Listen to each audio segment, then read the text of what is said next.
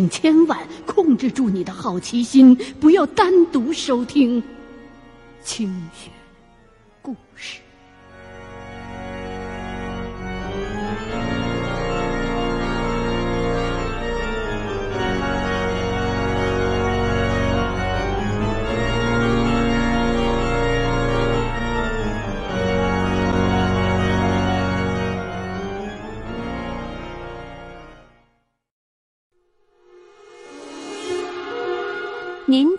收听到的是《清雪故事·猎鬼人之露影》。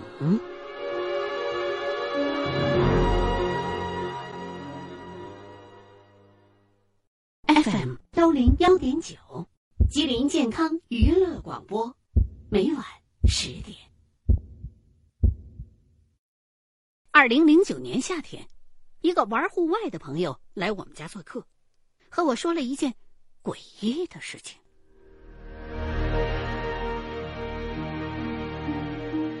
那一年的六月份，我这朋友在重庆组织了几名驴友，去贵州遵义附近的一个叫做梅潭的地方游玩。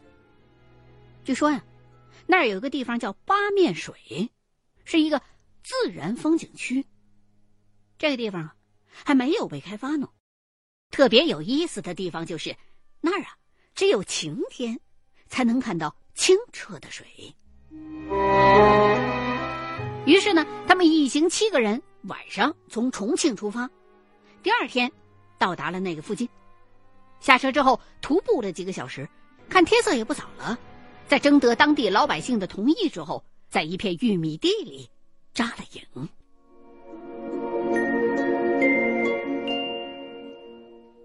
六月份，是玉米开始成熟的季节。那片玉米地已经被割的只剩下玉米杆子了。他们呢也没有在意，搭好了帐篷之后就开始合影疯闹。晚上生了火，弄了点东西吃，也挺累的，就早早的睡了。可是第二天早上醒过来的时候，他们发现。其中一个队员睡在了帐篷外头，而且趴在那块那姿势特别的难看，还怎么叫都叫不醒。其他六个人都起来了，就他还在那睡呢。大家伙都取笑他，说这是不是晚上梦游啊？就往他头上泼水。这小子这才醒过来。早饭之后，大伙呢就提议去八面水风景区。就在大伙兴致勃勃的时候，昨天晚上睡到外头去的那个队员不想去了，说自个儿头疼，想要留在这儿守着宿营地。说完呢，就又钻回了帐篷。那他就守着吧。剩下其余那六个人，就继续的向八面水进发。这一路上疯疯闹闹。到了地儿啊，也玩的非常的尽兴。直到快晚上了，这几个人呢，才又重新回到了宿营地。可是回到地方之后，却发现那个留守的队员不见了。大家伙就一通四处寻找，可是也没找着。正在个个都犯寻思的时候呢。却见那队员自个儿从玉米地附近的竹林子里边出来了，而且看上去这人很不舒服。其他几个人一看这人回来了，也就没多问。当天晚上又生了一堆篝火，休息了一夜之后，打算第二天早上就往回走。第二天早上一起来，嘿，发现那队员又睡到帐篷外头去了。那姿势啊，还跟头一宿一模一样，奇怪的拧着，样子很是不雅。其他人就又一回把他再叫醒喽，然后就收拾营地，踏上归程。这一切，大伙就只当是旅途当中的一个小插曲儿，也没人往别处想。直到回来之后的一个周末，这会儿队员呢。相约在其中一个人家里边开看片会，分享这次出行拍的那些照片。结果，我这个细心的朋友就发现，在两张由不同的队员拍摄的同一个角度的照片里头，其中有一张有些异样，是一张合影。合影背后有一棵树，那树梢上挂了一件白色的衣服。而另外一张上头，那树梢顶上却什么都没有。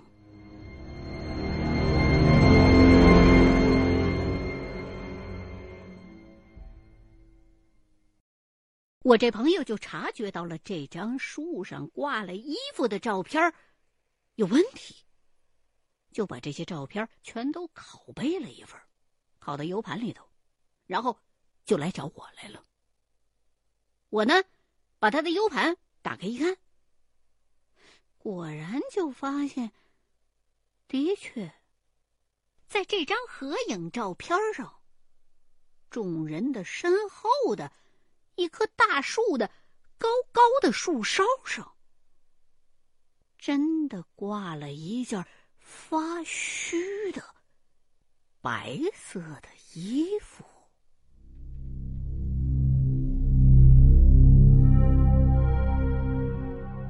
我长期奔波在云贵川地界，所以一眼就认出，那是一件贵州农村里头给死人穿的寿衣。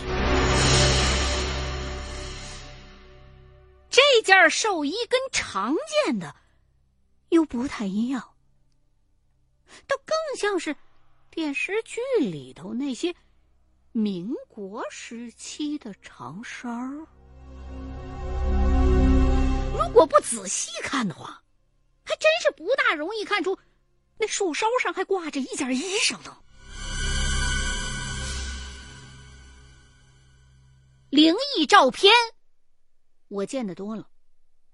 一般来说呀，都是在一些不容易被发现的地方出现一个人影啊，或者是鬼影。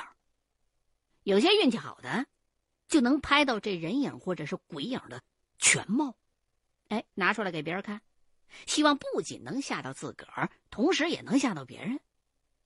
可是大多数情况之下，都是落得个被人取笑的下场，说这人神经病。我这朋友啊，就比较谨慎，他谁都没告诉，偷偷的把这张照片带出来。先给我看，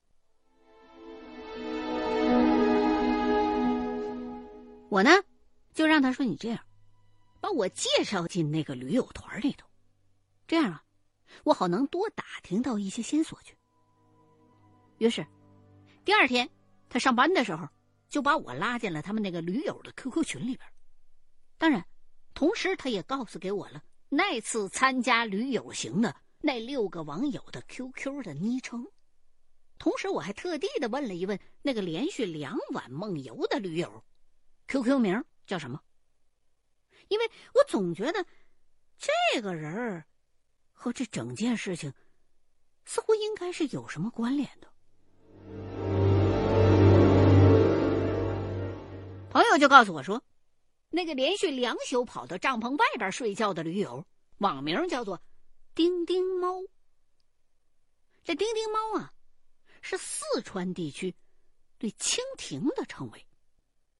于是，在接下来的将近一个星期的时间里，我就一直在那 QQ 群里边和大家伙胡扯海拉，寻机询问那几个网友他们当天出行时的经历。我就发现，别人还行。那个丁丁猫说起话来特别的没有逻辑。你比如说，即便是在群里边随便聊天我都很难看得懂他在说什么，东一榔头西一扫帚的。一会儿说自己在泰国曾经抓到过一条龙，然后呢，又奉劝所有的人都要回归大自然。一会儿又说，地震的时候他也在，只是没战死。然后隔一会儿又蹦出一句说，大陆跟台湾之间航班的通航有他的一份功劳。总之是莫名其妙的。过了几天之后啊，这个 QQ 群组织一场聚会，我一看，参加那次八面水驴行的几个网友。都会去参加的，所以我也就报名加入了。我还跟我那朋友约好了，席间啊，尽量的多提提那次活动的事儿，发动大家回忆一下自己当时的经历。或许从这些聊天的内容当中，能再找到一些什么新的线索。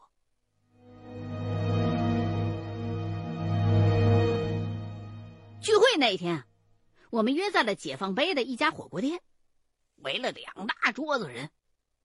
可是那个丁丁猫并没有来。一打听，才知道，原来这小子精神压力过大，已经住院治疗了。大伙儿都觉得挺意外啊，自然而然的就把谈话的焦点，首先是集中在了丁丁猫的身上。所有的人都很诧异，这就像是有一个人早晨还在跟你兴致勃勃的聊天呢，晚上突然之间就重病住院了，就是这么一个感受。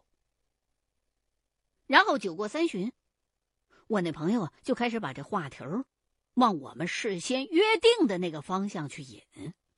他说：“其实那次在煤台，我晚上做了一个噩梦来着，梦到有人一直在扯我的脚啊！哎，你们说这是不是有鬼啊？”我想，他说的恐怕还真不是现编现演的，是真的。因为当他说完，其他的队员就开始纷纷回忆那天自己的经历，不少人都表示自己那天也遇到怪事了，只是一直没有人提，也就当成只是个梦了。其中一名女队员。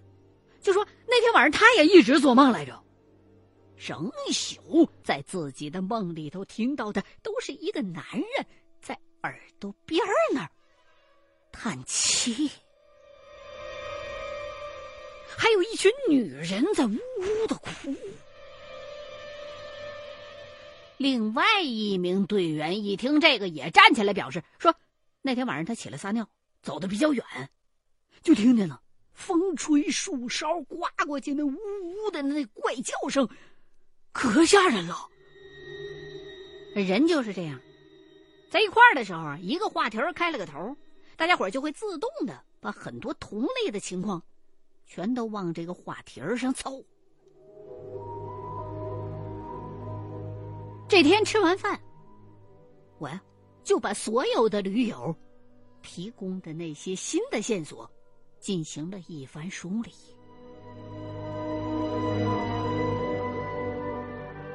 发现大伙儿说的那些都有一个共同点，就是在那一宿，他们都遇到了平时旅行从来没经历过的怪事儿。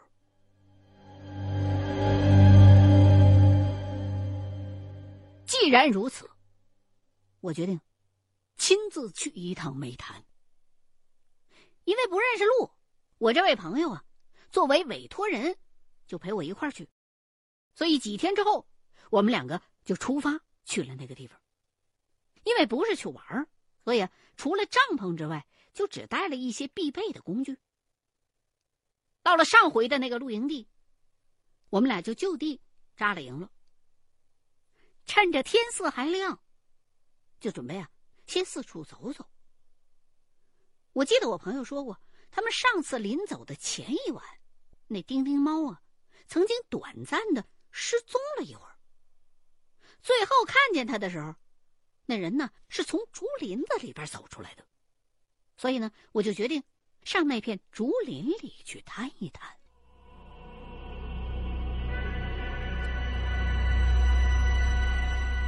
这片竹林面积很大，非常的壮观。走进去之后，你会感觉好像整个世界，包括周围的空气，都被染成了翠绿色了。如果不是之前这里头闹过鬼，还有照片里出现过那兽医，我还真想就好好的在这块玩上几天了。我们扎营的地点是一片光秃秃的、已经被收割过了的玉米地，旁边的不远处有一条小河沟。这片玉米地的东北方向就是那片竹林。玉米地和竹林之间，间隔着一些灌木丛和收割过后的其他的农田。我步入竹林之后啊，就继续往东北方向走。大约走了二百米左右，就发现林中的一小块空地上，并排儿立着四座。石头坟。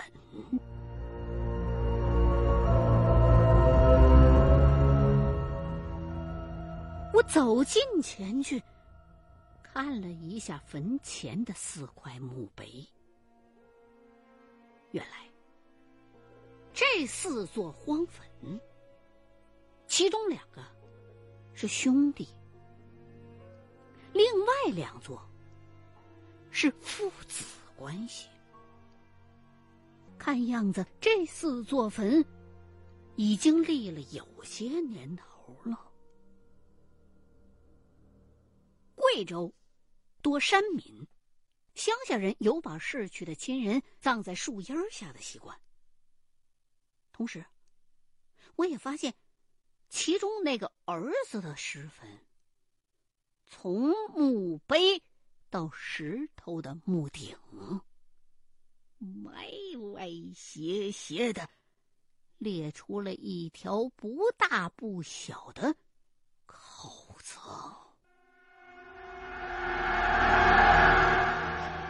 俗话说：“坟裂口，狗发抖。”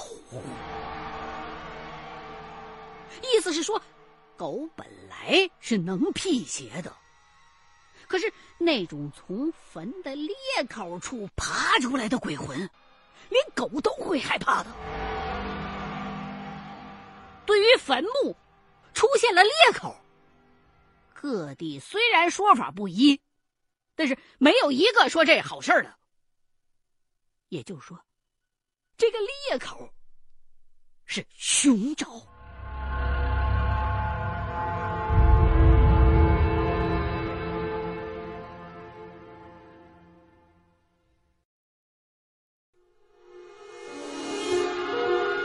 您即将收听到的是《清雪故事·猎鬼人之露影》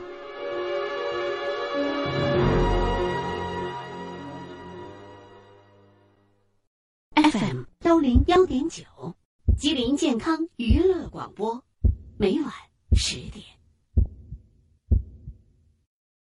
我感到这次可能大事不妙。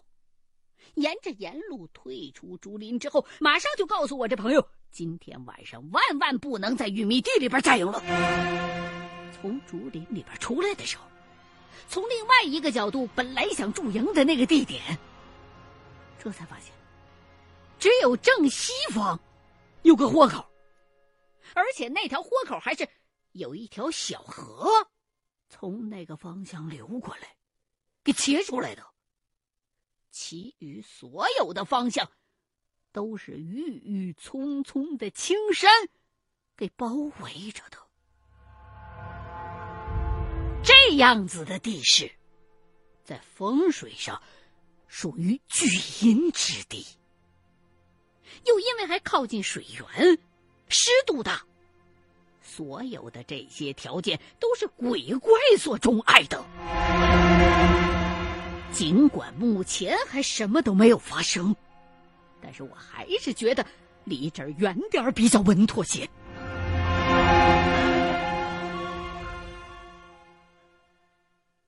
我朋友一听我这个提议，就告诉我说：“不远处就有一个村子，要不咱们上那村子里边借宿去吧。”于是，我们俩就收拾收拾进了村子，溜达了一会儿，找到了其中的一家农户。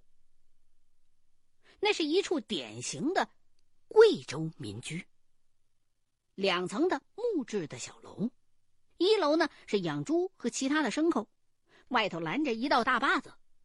二楼呢住人，上头还有一个专门晒玉米用的小露台。这家农户啊同意我们俩在露台上搭帐篷睡，因为贵州山里头夏天的蛇很多，所以扎营的时候，我还特地在帐篷周围撒上了一圈雄黄粉。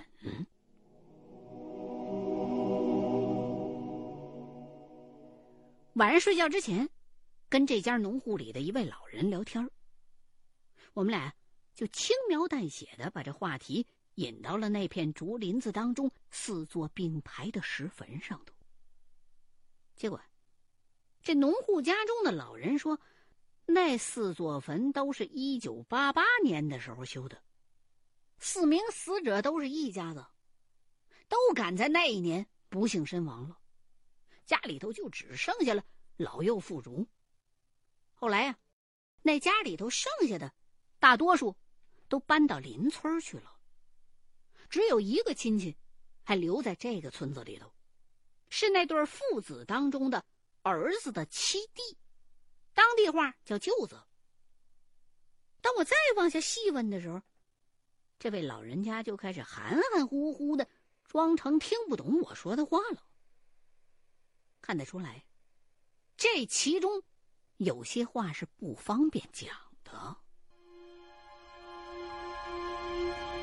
于是我就转了一下话头，问：“那那家的舅子现在住在你们村里的哪块啊？”这个老人告诉我了。于是第二天一早，我们俩就按照老人说的位置，找到了那个儿子的舅子所住的院子。他那舅子姓胡，看上去四十多岁。听说我们是来打听那几座坟的事儿的，一点没含糊，马上请我们进院，然后自己进屋找旱烟袋去了。不一会儿出来，一边抽烟，一边就把那四座坟的事儿给我们俩娓娓道来。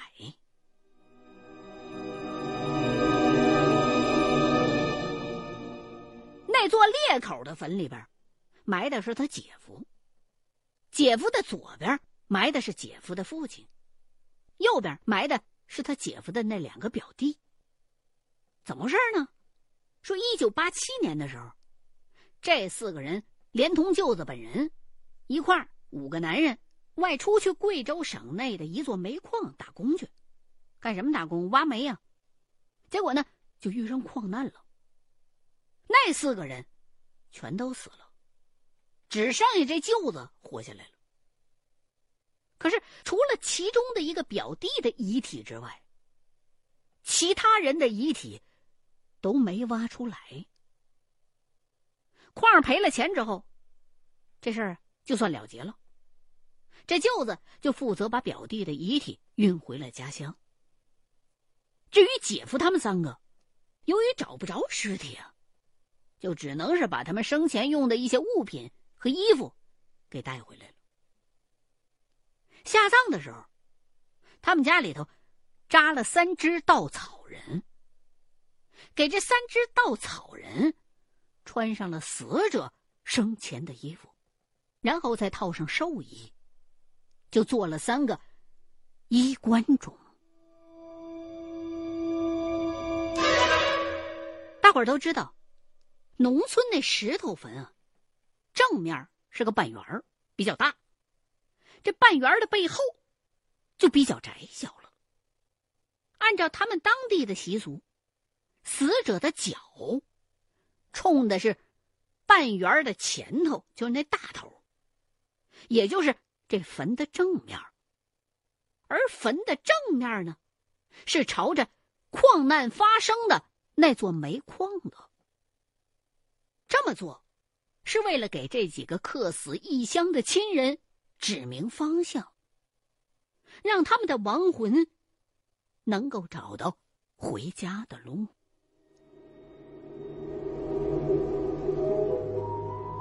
多年之后，我才得知，自从打一九八零年到现在，咱们国家的矿难死亡人数一直是位居世界首位的。多年来，让世界其他各个国家望尘莫及。不过分的说，我们还是很低调的，因为这还只是官方数字。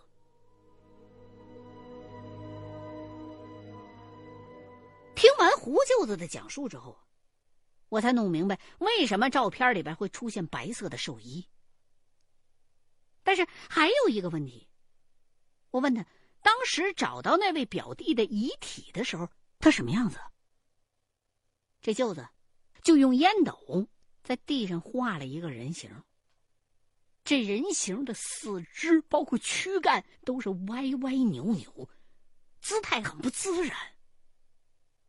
然后，他就有些伤感的告诉我们说：“这位表弟的遗体，还是自个儿当时亲手挖出来的。”我朋友听到这儿，立刻就爬过来到我耳边告诉我说：“当时他们那里边梦游的那个驴友丁丁猫的睡姿，就是这表弟死的时候的姿态。”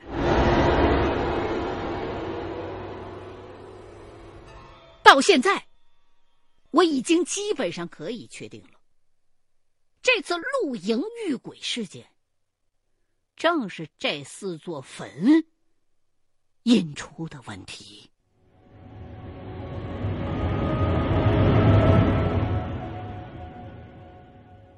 有一种灵异现象叫做“鬼踩人”，什么意思呢？就是说呀，如果您在外宿营的时候，附近要是有坟的话。您呢，尽量不要在坟墓正对着的方向扎帐篷过夜，因为在这条直线上，坟里头的那一位很有可能会半夜路过的，也许啊，就会从你的身上踩过去。既然人家亲人当初修这四座衣冠冢。是为了让游魂能够找到回家的路。那么，驴友们做的怪梦，遇到的怪事儿，包括丁丁猫那诡异的睡姿，就都好解释了。明白这个事情的原委之后，我不想吓到这附近的村民们，就打算呢，等到晚上，再去给那几名亡魂带路。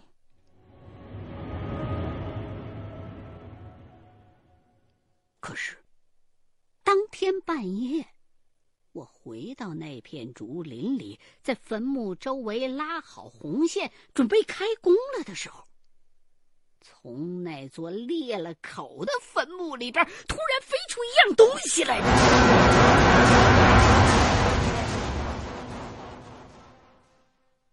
也不知道是蝙蝠还是蛾子，反正很大的一只，围着我绕来绕去的，扑腾了许久。大惊之下，我吸进去了很多那玩意儿身上掉下来的粉尘，当下就觉得事情不妙，立马放弃，夺路而逃。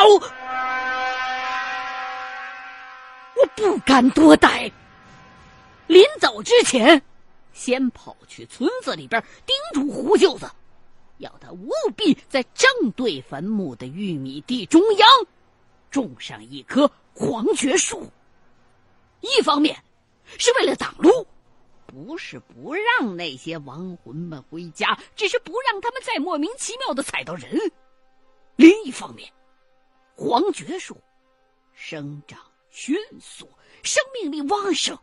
多少能跟那些阴魂们抗衡一番？胡舅子看我说的很严肃，就诚恳的答应了下来。而我，则拉着朋友连夜出山。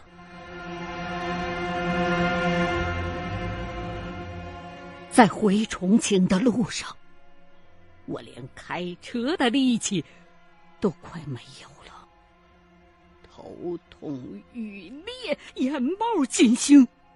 要不是一直习惯自己给自己念咒，恐怕在半道上我就得去跟丁丁猫做病友了。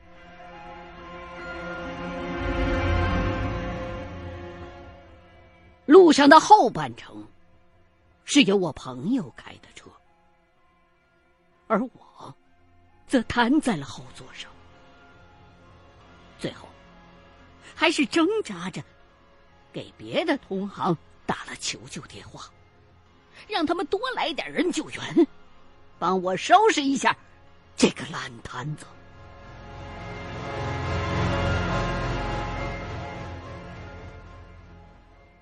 我以前也曾经害过这种鬼病，可是这一回是最严重的一次。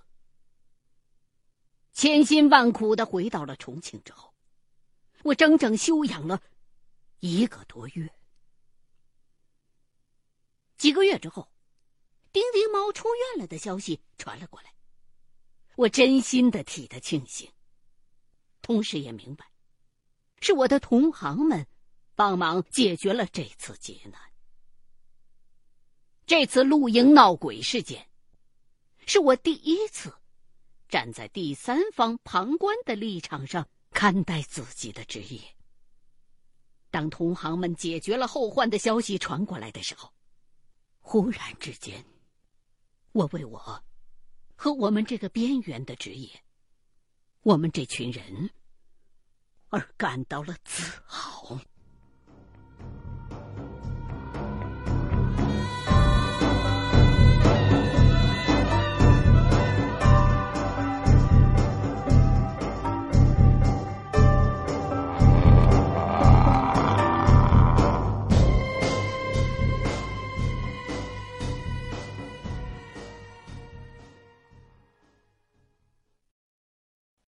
欢迎收听《清雪故事系列之猎鬼人》，原著李一凡，花城出版社出版。